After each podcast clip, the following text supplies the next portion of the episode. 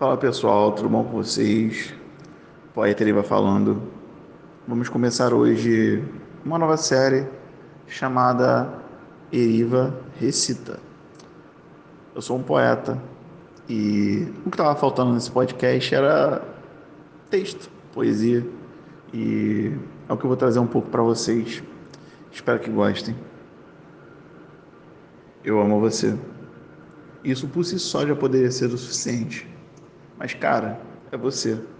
E no mais, existe uma subjetividade quando se diz eu amo você alguém.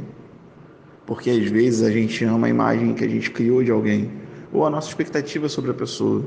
Mas com toda a certeza do mundo eu posso dizer que não é o caso aqui. Eu amo seu sorriso e as variações dele. Tem um sorriso de nervosismo quando o assunto é muito sério. Tem um sorriso que você dá quando está sem graça.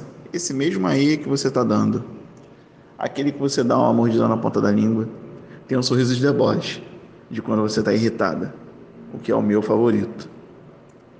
Eu amo seu olhar e tudo relacionado a ele.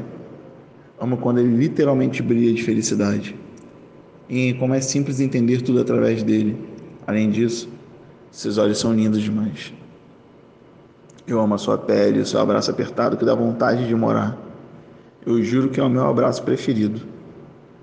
Você me faz sentir em casa no seu abraço, no seu carinho, no seu toque.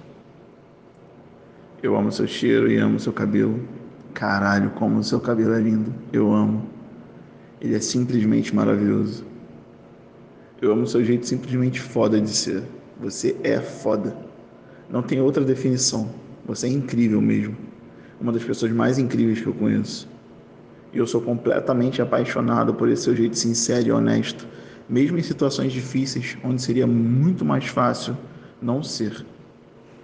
Eu amo o fato de você, só pelo simples fato de estar na minha vida, faz com que eu queira ser uma pessoa melhor.